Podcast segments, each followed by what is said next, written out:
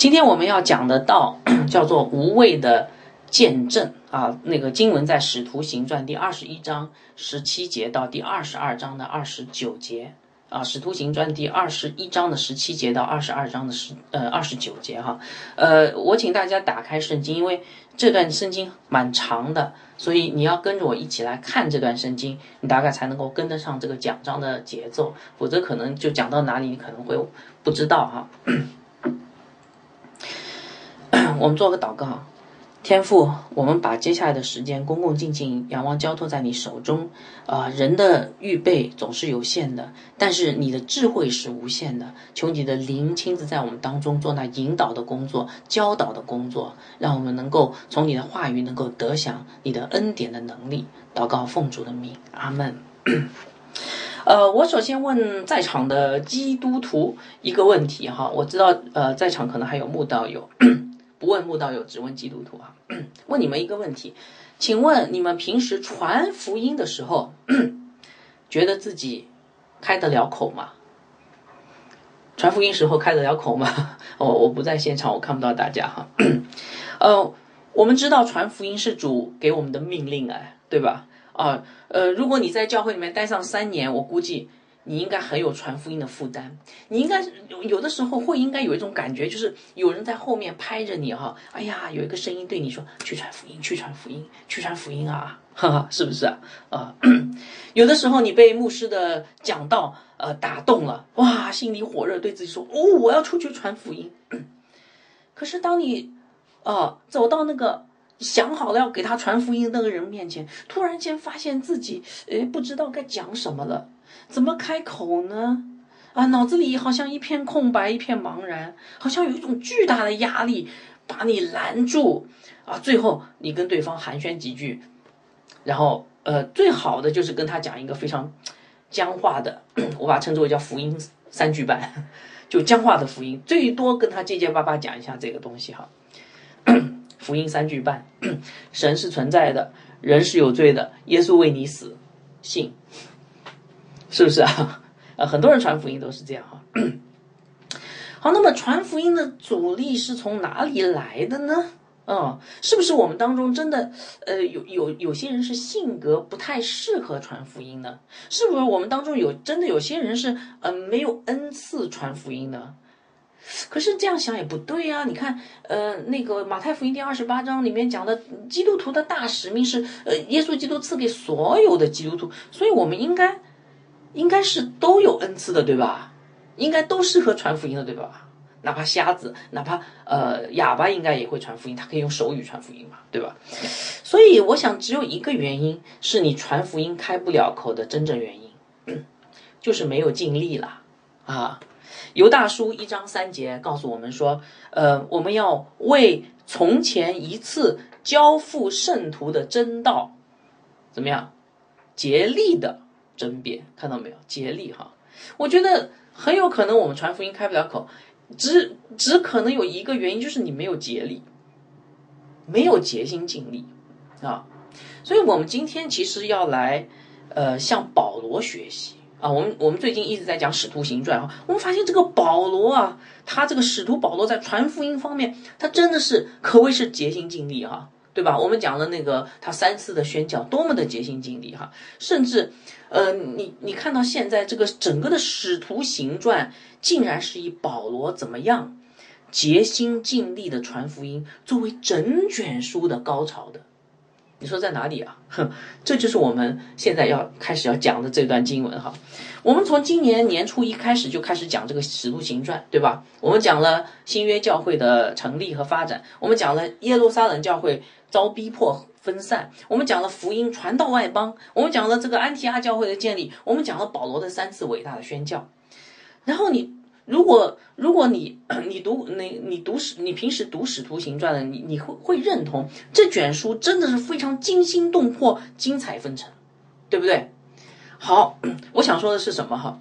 可是你会发现这卷惊心动魄精彩纷呈的书到最后部分是什么？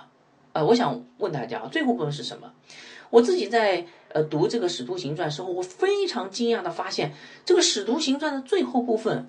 其实从人来看，是一个不太好的低潮啊。为什么？因为保罗三次宣教，我们以为他第四次要去宣教了，我们以为他第五次要宣教宣教，我们以为他要把整个福音传到地极，没有啊。他使徒行传的最后一部分，你看其记载什么哈？如果你看过的话，你就知道，最后一部分竟然是保罗作为一个囚徒，然后被监禁，然后呢为自己辩护，为自己做见，为为基督做见证，啊，竟然是这样一个情况，非常令人惊讶的哈。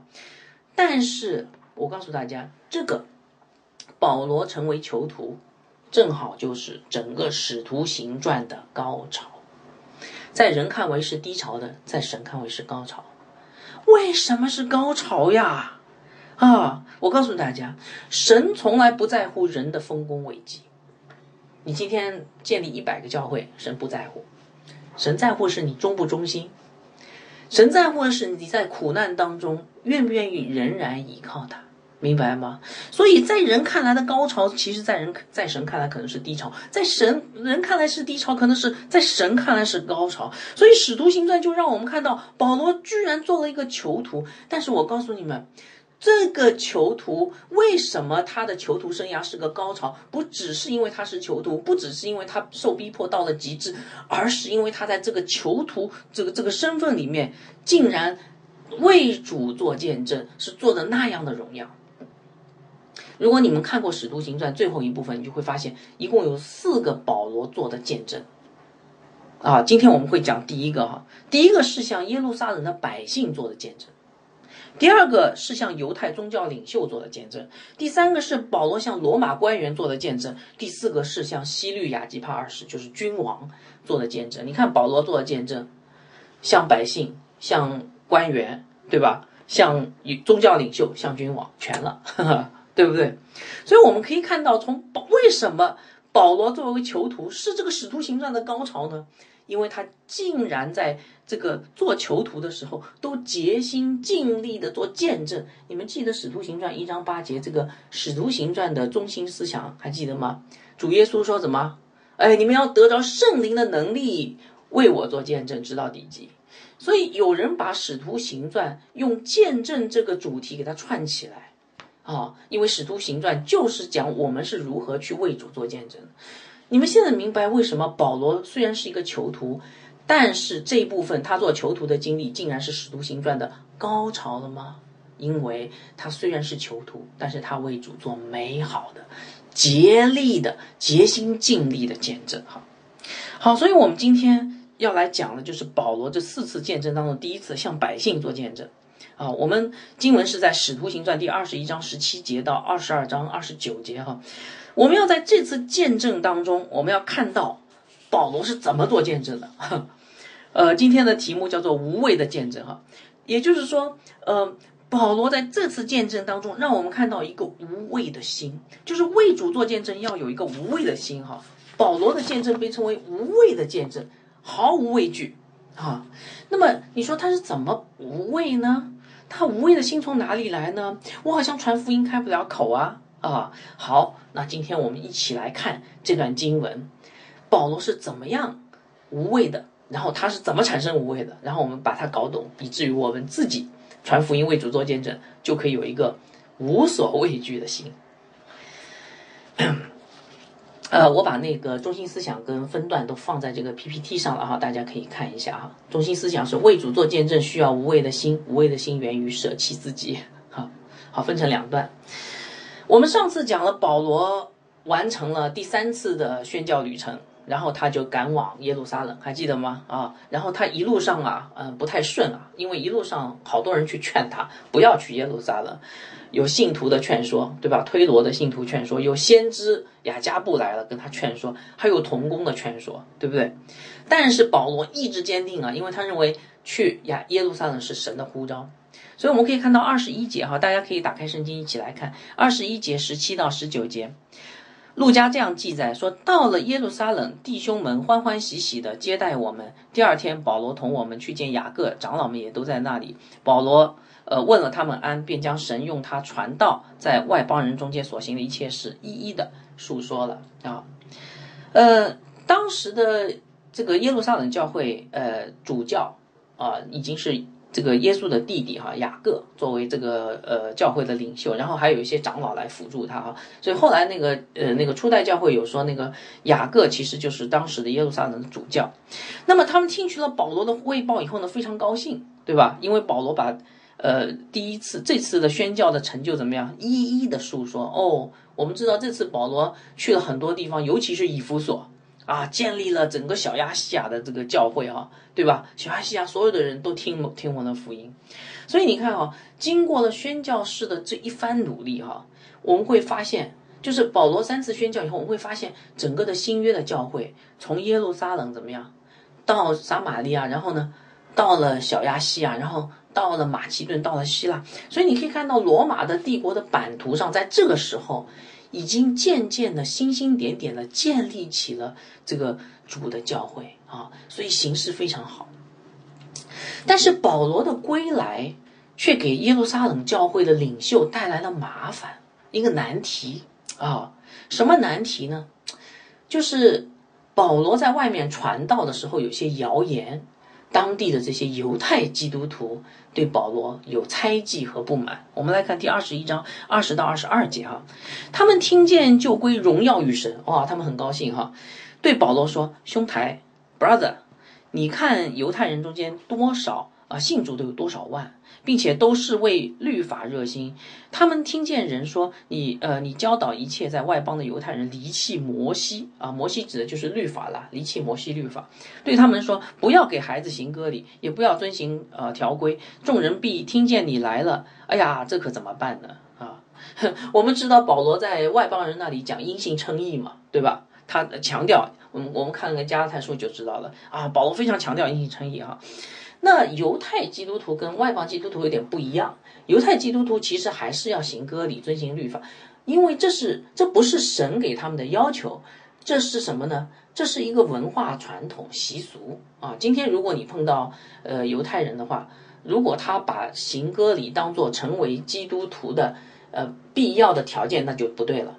但是如果他说啊，这是我们这个整个民族的传统啊啊，所以我行了割礼啊，这个就跟这个我们这个目前的这个信仰无关。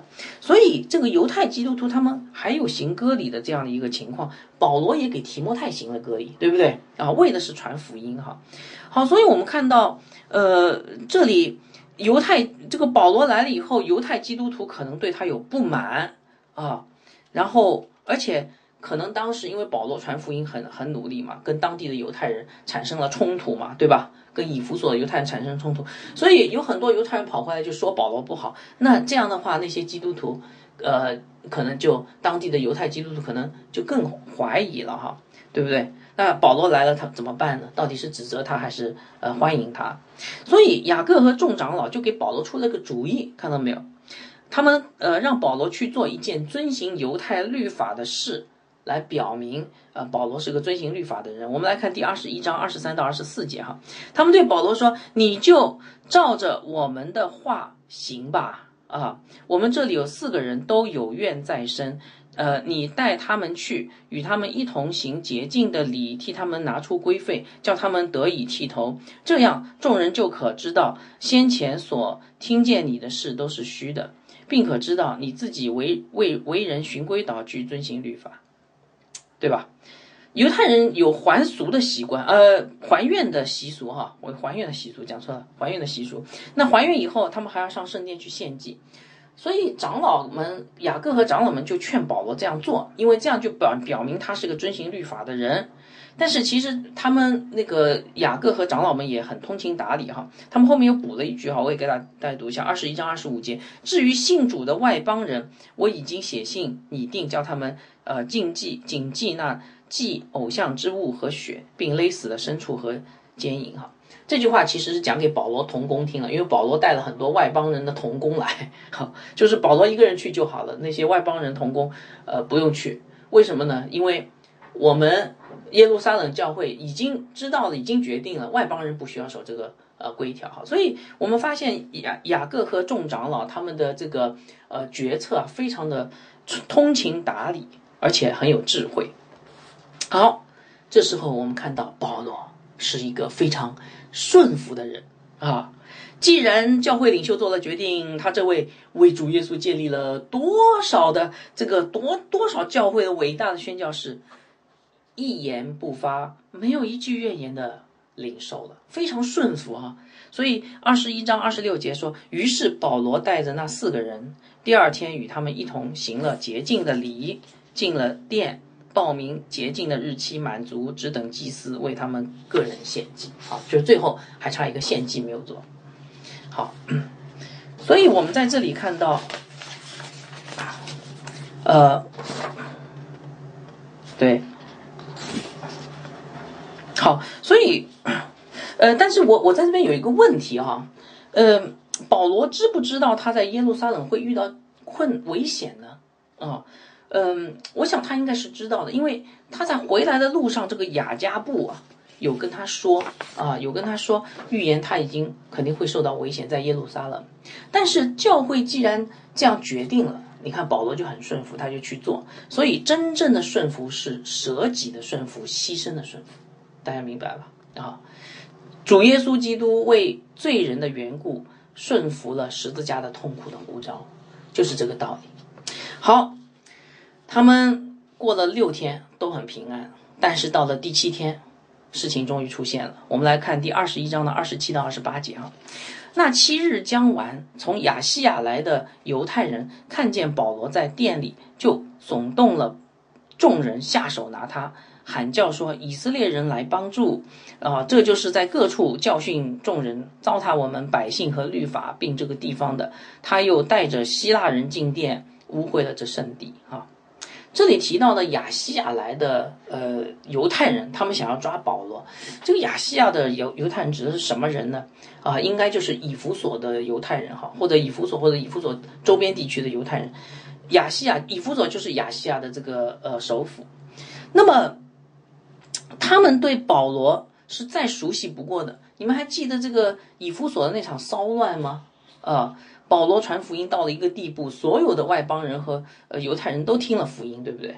哇，所以甚至影响到了当地的这个宗教从业人员的生意哈。有一个有一个银匠，因为生意太差了，没有人去雅典米神庙了，结果他兴起了这个同行业的呃这个罢工游行，要去抓这个保罗，所以他们嗯他们非常的仇恨保罗，对不对？都是你。搞得我们这个犹太人在当地都不好过哈，所以这些亚细亚的犹太人在圣殿里面一看保罗，叫做仇人相见分外什么分外眼红，然后他们就要鼓动所有的犹太人来抓保罗，甚至他们恨保罗到了失去了理智啊！为什么？你们来看第二十一章的二十九节说，这话是因他们曾看见以弗所人特罗呃特罗菲摩，呃特罗菲摩是那个保罗带的童工。啊，那个同保罗在城里面，以为保罗带带着他进殿。特罗菲摩就是应该是以弗所人，他是个外邦人。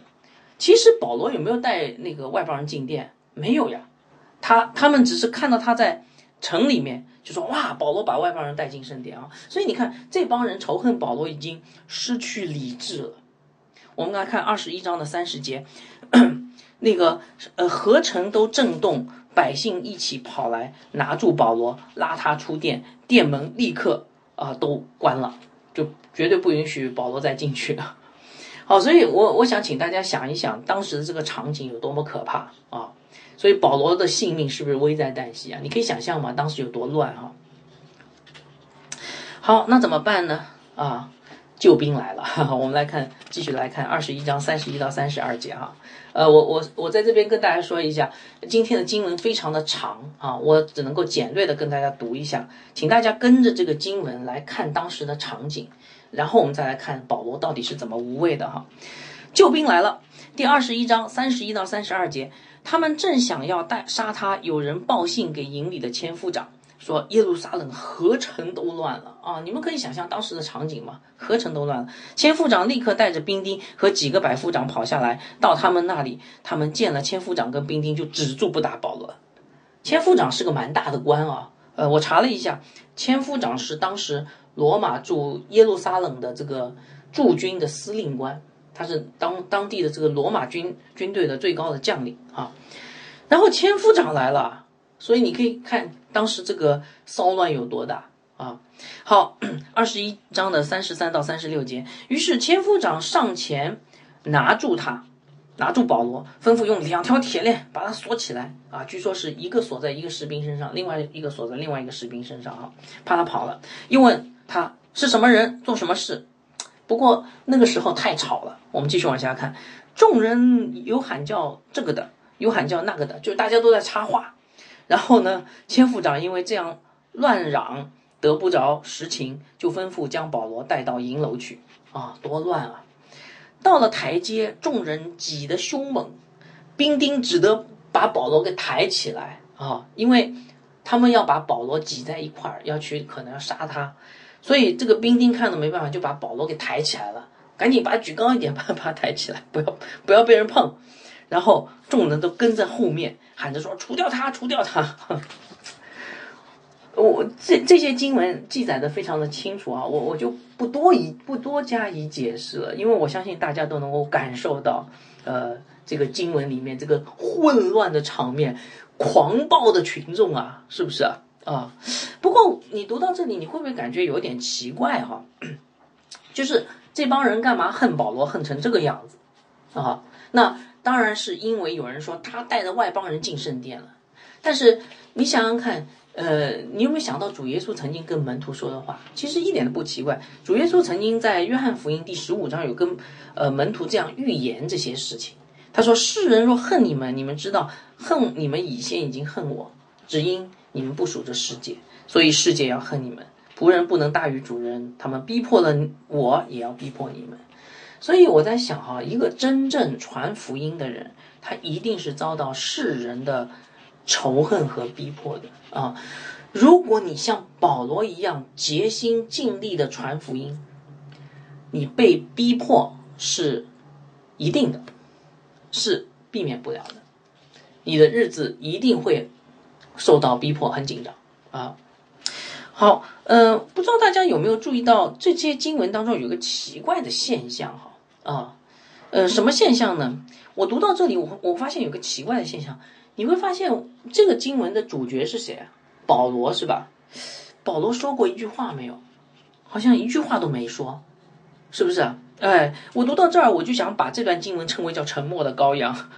有个电影叫《沉默的羔羊》。好，为什么哈？因为你会发现很有意思，保罗一句话都没说。那你你可能觉得说啊，不对，因为陆家在记载的时候呢，可能没有记载，它重点不在这儿。我相信不是这样的。保罗有可能会说话，但是他说的话一定不是那么什么很重要的话，对不对？所以陆家没有记载，这是很正常的事情啊。所以我们看到保罗在这个整个的过程当中，他就好像一个沉默的羔羊，是吗？一个软弱无力的羔羊，任人宰割、任人蹂躏的羔羊啊，对不对？所以你看，这就让我们也想到了主耶稣基督。主耶稣在最后受逼迫的时候。也好像是一个沉默的羔羊，他被捕啊，他被殴打，他被鞭打，他被戏弄，他被羞辱，他被钉，最后被钉十字架，基本上都没有反抗过啊。我们知道主耶稣是天上的君王，他他只要一声令下，千万天使都可以来拯救他，烧死那些逼迫他的人。但是他为了成就天父的旨意。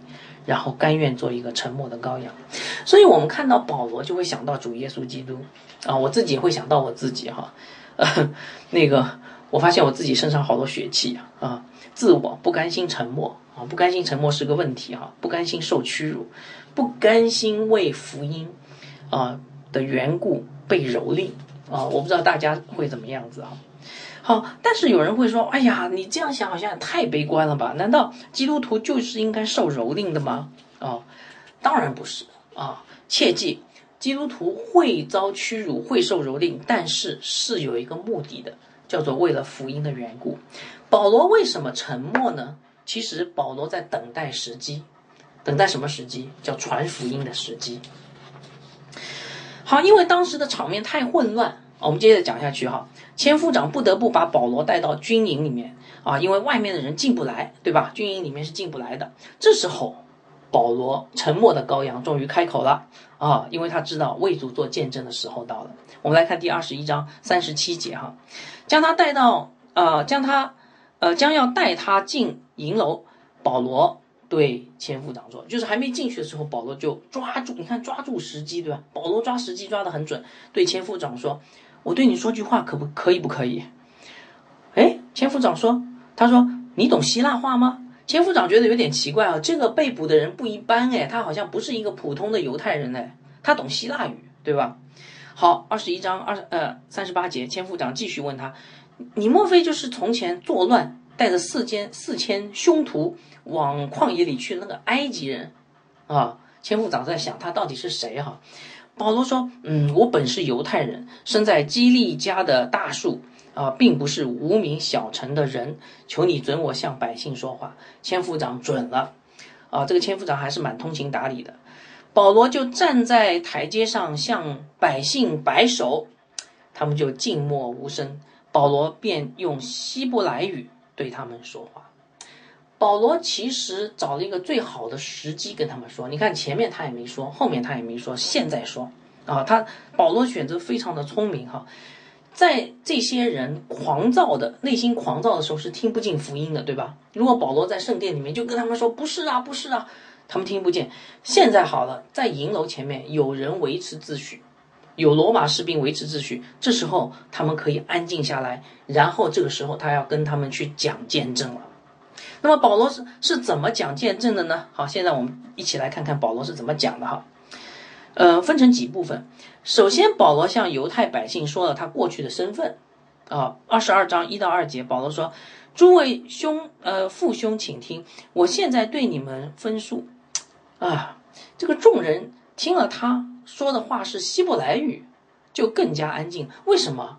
因为他们认为他是希腊人，是个外邦人，对不对？那个亚细亚来的犹太人不是说他带的那个外邦人来，他是个凶狂徒啊，他是一个有问题的人。结果怎么他是个呃这个 希伯来人呢？所以他们就开始安静下来了哈。二十二章三到五节，保罗说：“我原是犹太人，生在基利家的大树长在这城里面，在加马列门下，按着我们祖宗严谨的律法受教。”加马列他们基本上都知道是一个很有名的这个法利赛人老师，对吧？热心侍奉神，像你们众人今日一样。哎呦，保罗还夸奖他们哈啊，他们他受了逼迫还夸奖他们。你看你们今天逼迫我是很好，你们为律法热心啊。我也曾呃逼迫奉这道的人直到死地，我以前跟你们一样啊，无论男女都所拿下监。这是大祭司和众长老都可以为我做见证的。呃，保罗在信主之前，很有可能已经是犹太议会的议员，他就好像今天这个什么参议院的，呃，这个年轻议员一样，是一个很有有田有头有脸的人了，已经哈。我又领了他们达于弟兄的书信，往大马士革去，要把那里奉这道的人所拿，啊，带到耶路撒冷受刑。好，所以这个有头有脸的人。以前跟以前是个有头有脸的人，以前是一个年轻的年年轻有为的议员，但是因为耶稣基督发生了生命改变，所以第二部分保罗讲完他的过去的身份，紧接着他是怎么转变的，我们继续来看哈，第二十二章的六节到第十一节，我将到大马士革，正走的时候，约在晌午，突忽然从天上发大光，四面照着我，我就扑倒在地，听见有声音对我说：“扫罗，扫罗，你为什么为什么逼迫我？”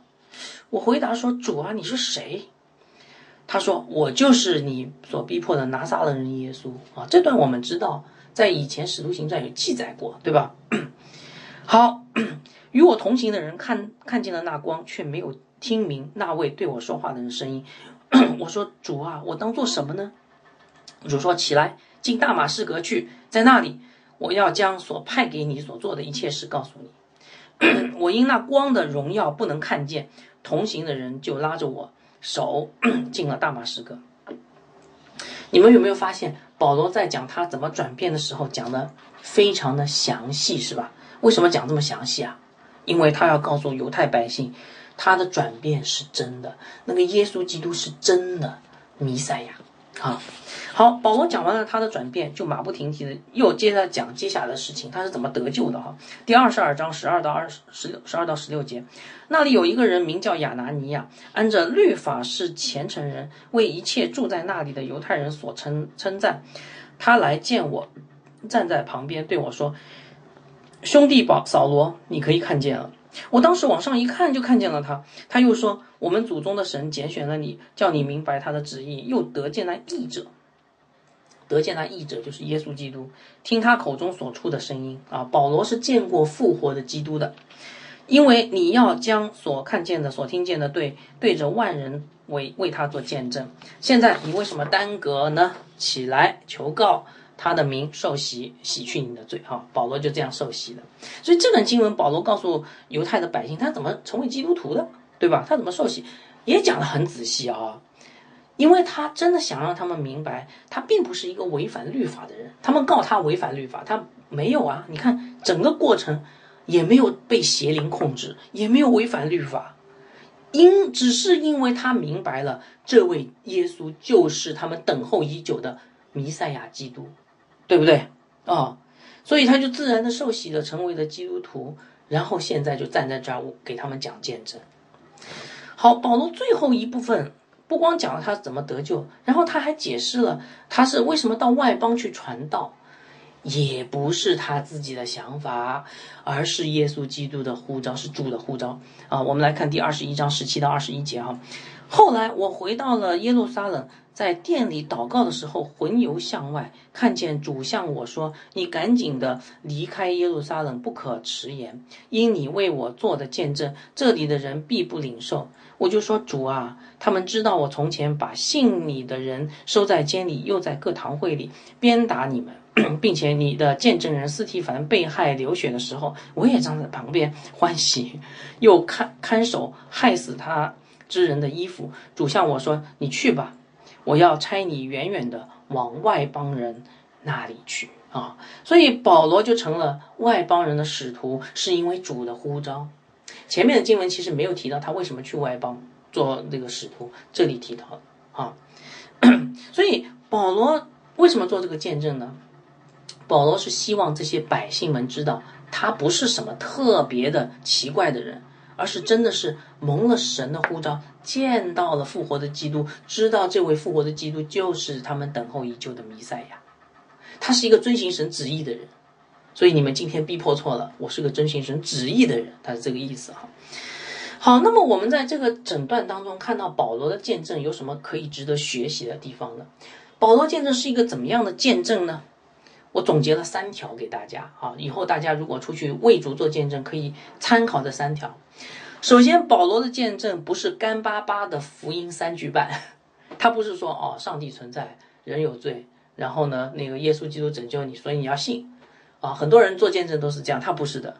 保罗把整个的福音藏在了他的个人的生命的生动的个人生命改变的故事里，明白吧？就是他讲一个生命改变的故事，他自己的，很生动，其中就有福音的信息在里面。好，所以传福音要生动哈，只有只有把生动的故事讲给听众听，才能把他们给带进来，对吧？把他们带进故事里面，然后就会产生认同感。哦，我跟保罗一样啊，所以保罗信，为什么我不信呢？啊，我问大家个问题哈，你会发现旧约当中好多故事啊。你说旧约当中为什么好多故事啊？这些故事，嗯，难道神不怕费笔墨吗？能能不能写简单一点啊？写成那个都是格言，可不可以？哎，这是神的智慧，神是通过故事让我们来认识他的。四福音书讲的就是耶稣的故事，所以你今天出去传福音呢，也要去讲一个故事啊。通过这个生动的故事，让人产生认同感，同时在这故事里面体现福音的真谛。好，第二个，保罗的见证非常，不仅是故事哈。第二个，保罗见证非常的真实，没有任何的夸大和虚假的地方啊。为什么要真实呢？因为虚假的东西容易是会被人戳穿的，只有真实才是可信的。是不是啊？你讲的故事很真实，你就按照真实的东西讲是可信的啊。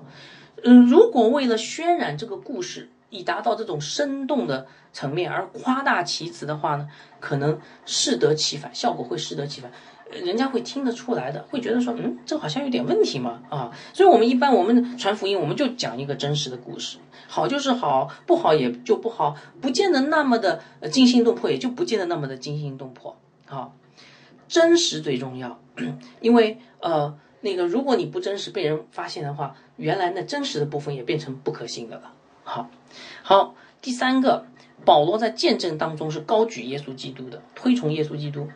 你有没有发现，保罗在整个故事当中，虽然他是主角，但他很被动哎。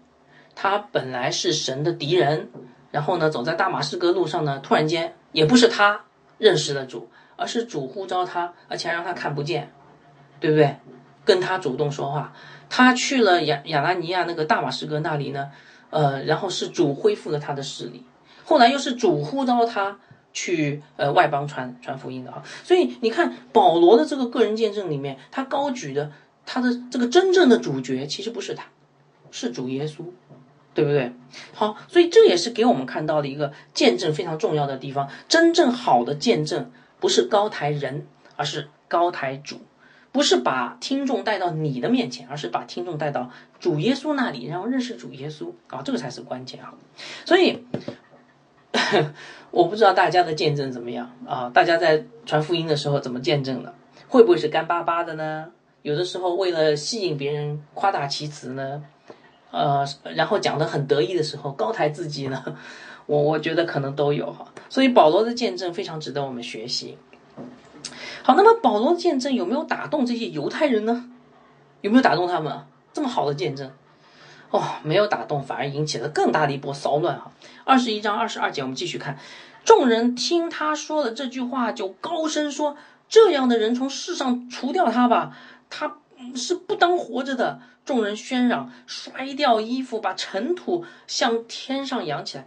我当时读到这里以后，我在想一个事情：犹太人干嘛这么激动啊？你们知道犹太人为什么这么激动吗？然后我就去查解经书哈，终于得到了一个答案。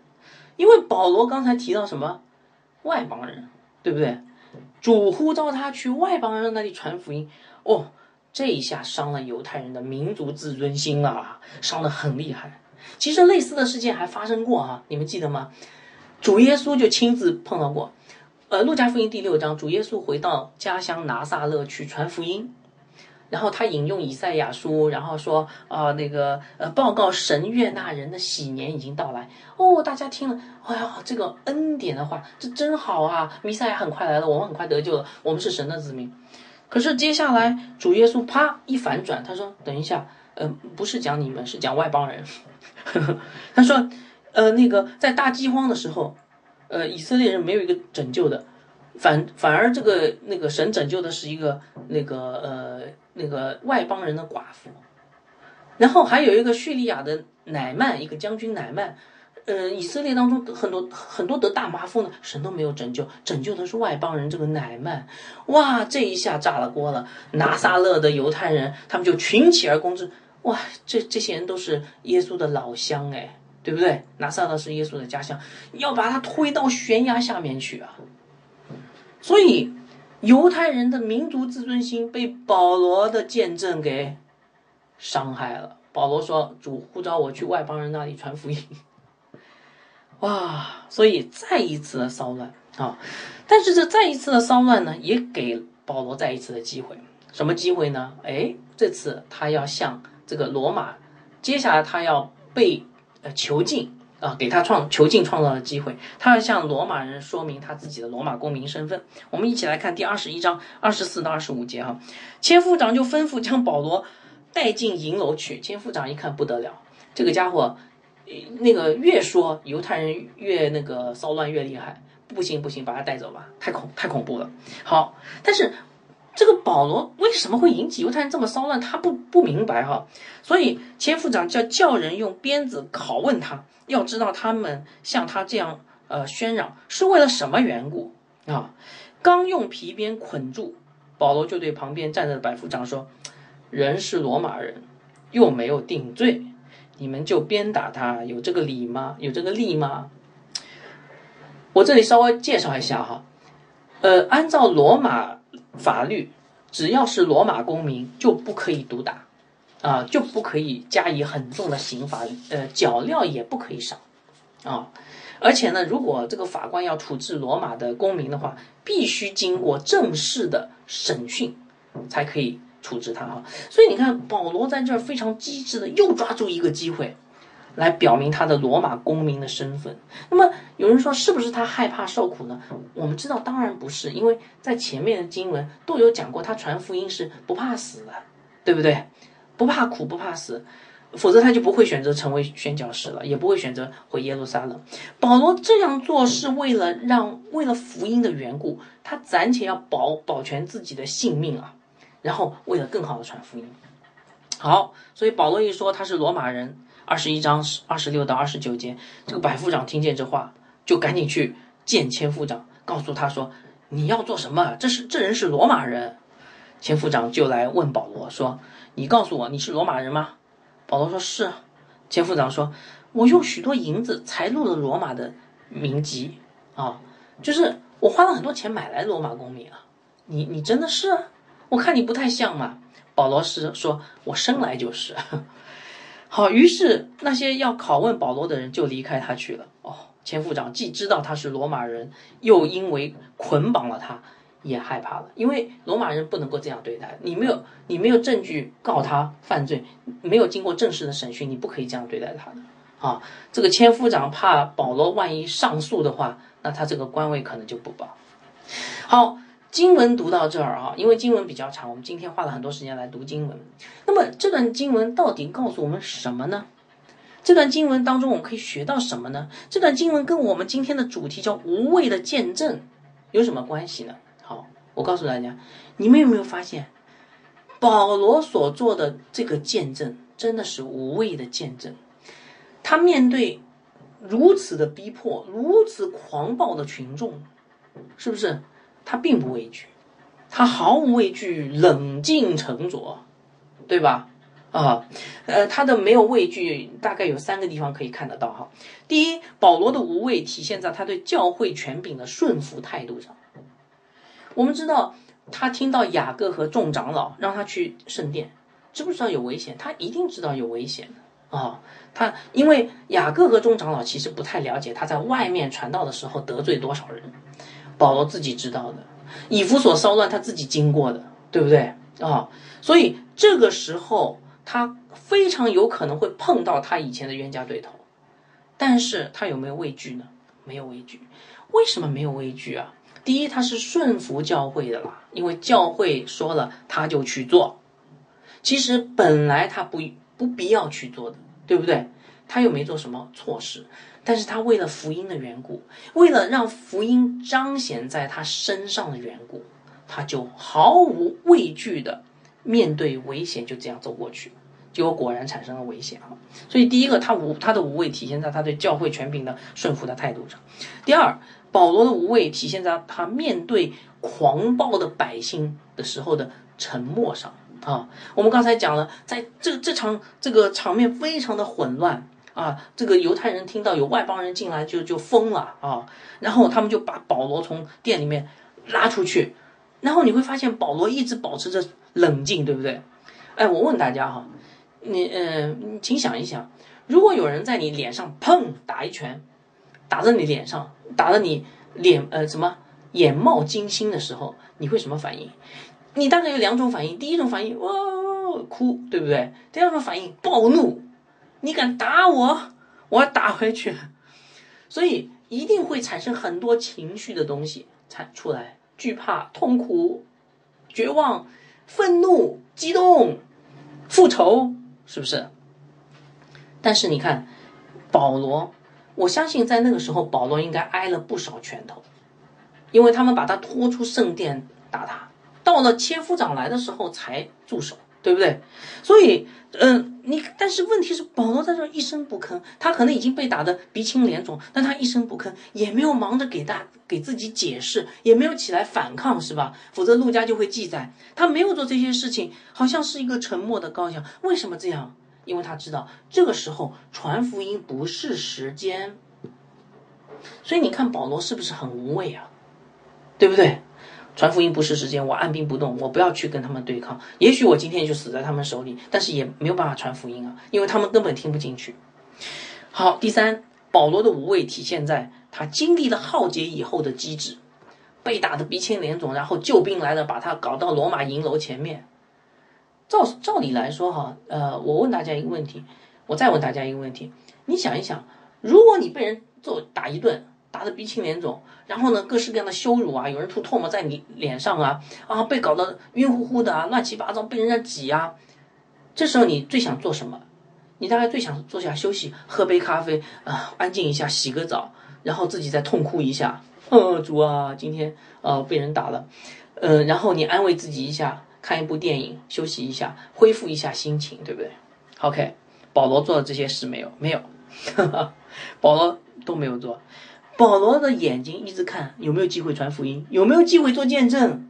这时候，罗马士兵刚要把他送到营楼里面的时候，保罗突然间出来，就跟那个抓住机会跟千夫长说：“我想跟跟他们做个见证。”是不是保罗非常机智？保罗在。经历了这场浩劫以后，还保持这么机智，所以你会发现他的心里面很无畏啊，对不对？然后面对酷刑，这个要被拷打，保罗还很机智啊，马上就利用他的罗马公民的身份来保护他。好，所以亲爱的弟兄姐妹，你们有没有看到，在这个呃这个故事当中，保罗是何等的机，何等的无畏啊？换做你的话，可以做到吗？换做你的话？你会害怕吗？你碰到这种场面会不会害怕啊？你会像保罗一样有无畏的心吗？在你传福音的时候开得了口吗？无畏吗？胆子大吗？在被别人嘲，如果你传传福音，在被别人嘲讽和诋毁的时候，你会继续给他们传福音吗？在可能损害到你切身利益的时候，不行了，不行了。啊，比如说你你你给你老板传福音，或者给你那种体制里的领导传福音的时候，你仍然能够保持保持一颗无畏的心吗？就是你传福音可能会影响到你，说明被炒鱿鱼了都有可能。在你经历了多少次失败以后、患难以后，你还能以无畏的心继续向那个永远不会听你传福音的家人传福音吗？当你的孩子。总是非常悖逆、不听话的时候，你还能坚持用福音的原则对待他们吗？好，意思就是说，亲爱的弟兄姐妹，你的心是不是一个无畏的传福音的心呢？所以，请大家好好想一想哈，我们跟保罗有没有差距？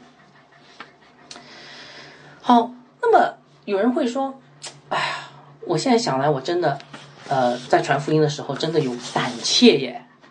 那。是怎么造成这个胆怯？我也不想有这个胆怯啊！我告诉大家，一个人为什么会胆怯？哈，其实跟他的信心有关系啊。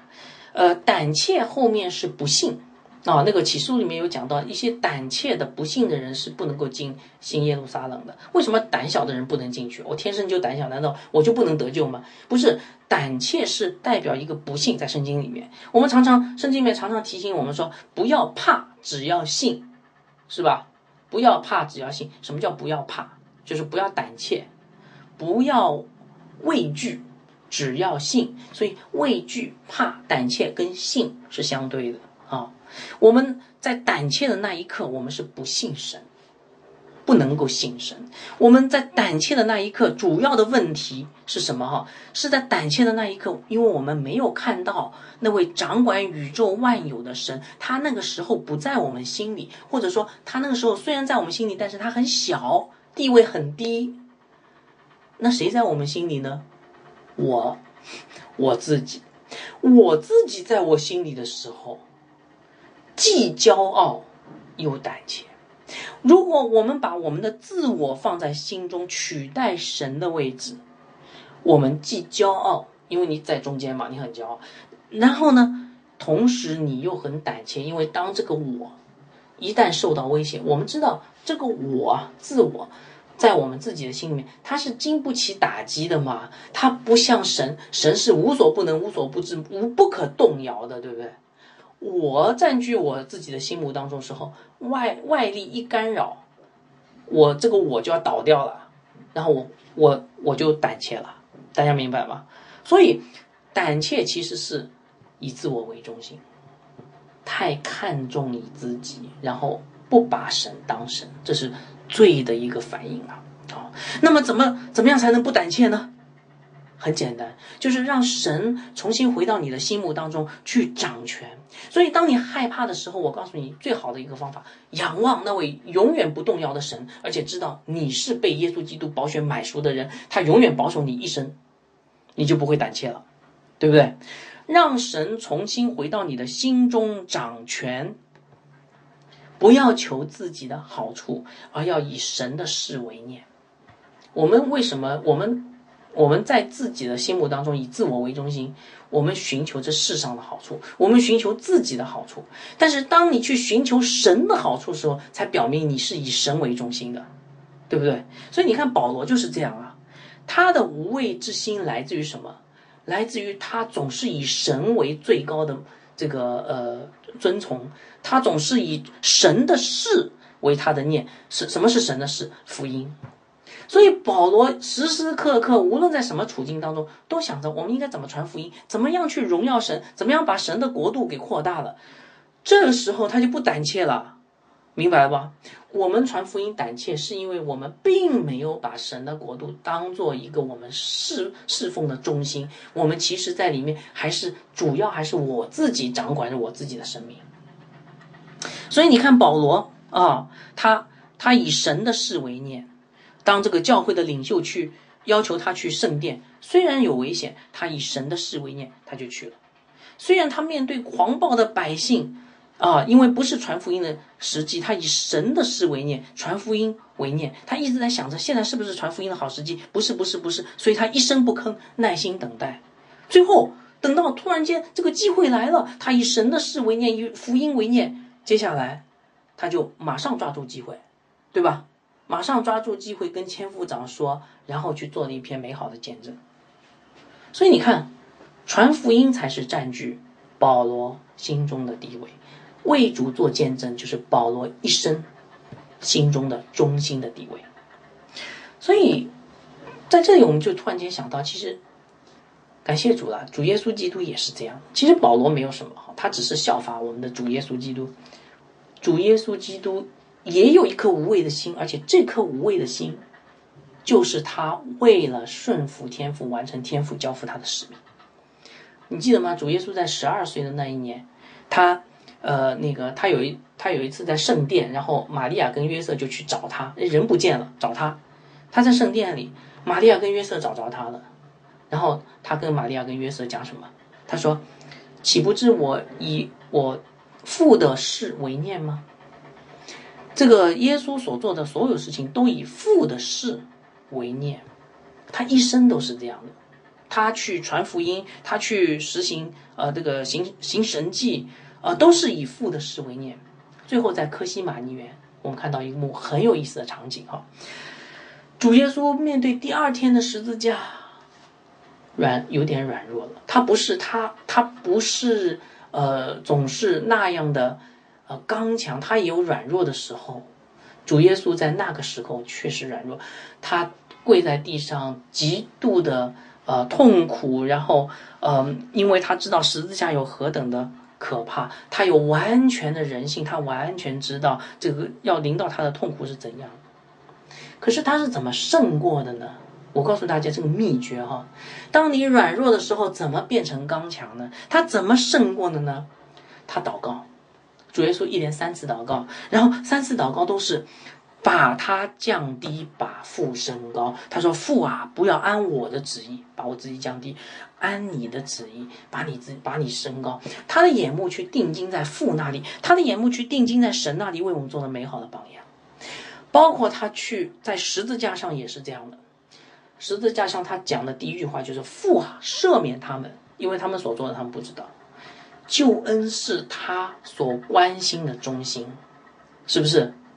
而且你会发现，接下来不久，他讲了一句话，从另外一个方面证明了，其实当我们去仰望神的时候，我们就会变得不胆怯。他说：“那个到了中午的时候，主耶稣说呼喊说：‘哦，父啊，我的神，我的神，为什么离弃我？’他极度的痛苦，神离弃他。”以至于他再次陷入了痛苦，是不是？软弱，我的神，我的神，为什么离弃我？所以我们可以看到，怎样才能走出软弱，进入无畏？怎么样在传福音的时候有一颗无畏的心？最重要的就是你以什么为中心？你是以神的事为念，还是你以你自己的骄傲、以你自己的得着为念呢？如果你不能够放下你自己，把你自己捧得高高的，你无论到哪里去传福音，你都是个胆怯的人。那么今天基督徒会不会像主耶稣一样胆怯呢？呃，其实神给了我们不胆怯的可能。为什么？因为你看，是主耶稣基督在十字架上说：“我的神，我的神，为什么离弃我？”当他成就了这个救恩以后，当我们信靠他，与他联合以后，我们不会再被神离弃了。只要你。愿意回头，在胆怯的时候，愿意回头去仰望耶稣基督，去仰望神的宝座，你就可以从软弱当中走出来。所以，当你软弱的时候怎么办？寻求神啊，在神面前敬拜、赞美、祷告，与神呃相交，以神的事为念，把神放在你的中心的地位，就可以成为一个无畏的传道者。这就是保罗的秘密。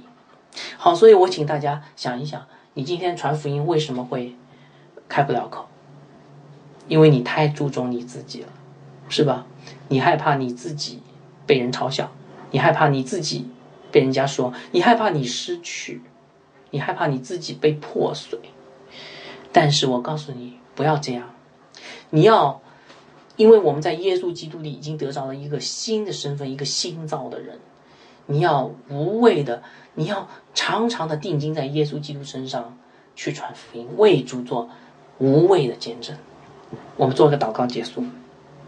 阿爸天父啊，我们感谢赞美你，谢谢你用这段经文让我们看到如何为你做见证。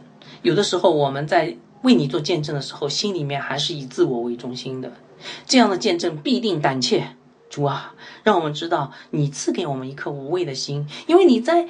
十字架上已经与天父分离，呃，付出了呃我们罪有应得的刑罚，我们的胆怯应有的刑罚。所以主啊，帮助我们，当我们软弱的时候，常常让我们回转来看你手上的钉痕，呃，肋旁的枪伤，来看天父荣耀的宝座。这样的话，我们就可以重新刚强起来。我们求你常常的提醒我们因着耶稣基督的爱使我们心里充满着对他的盼望。这样的祷告是奉主耶稣基督的名求阿门。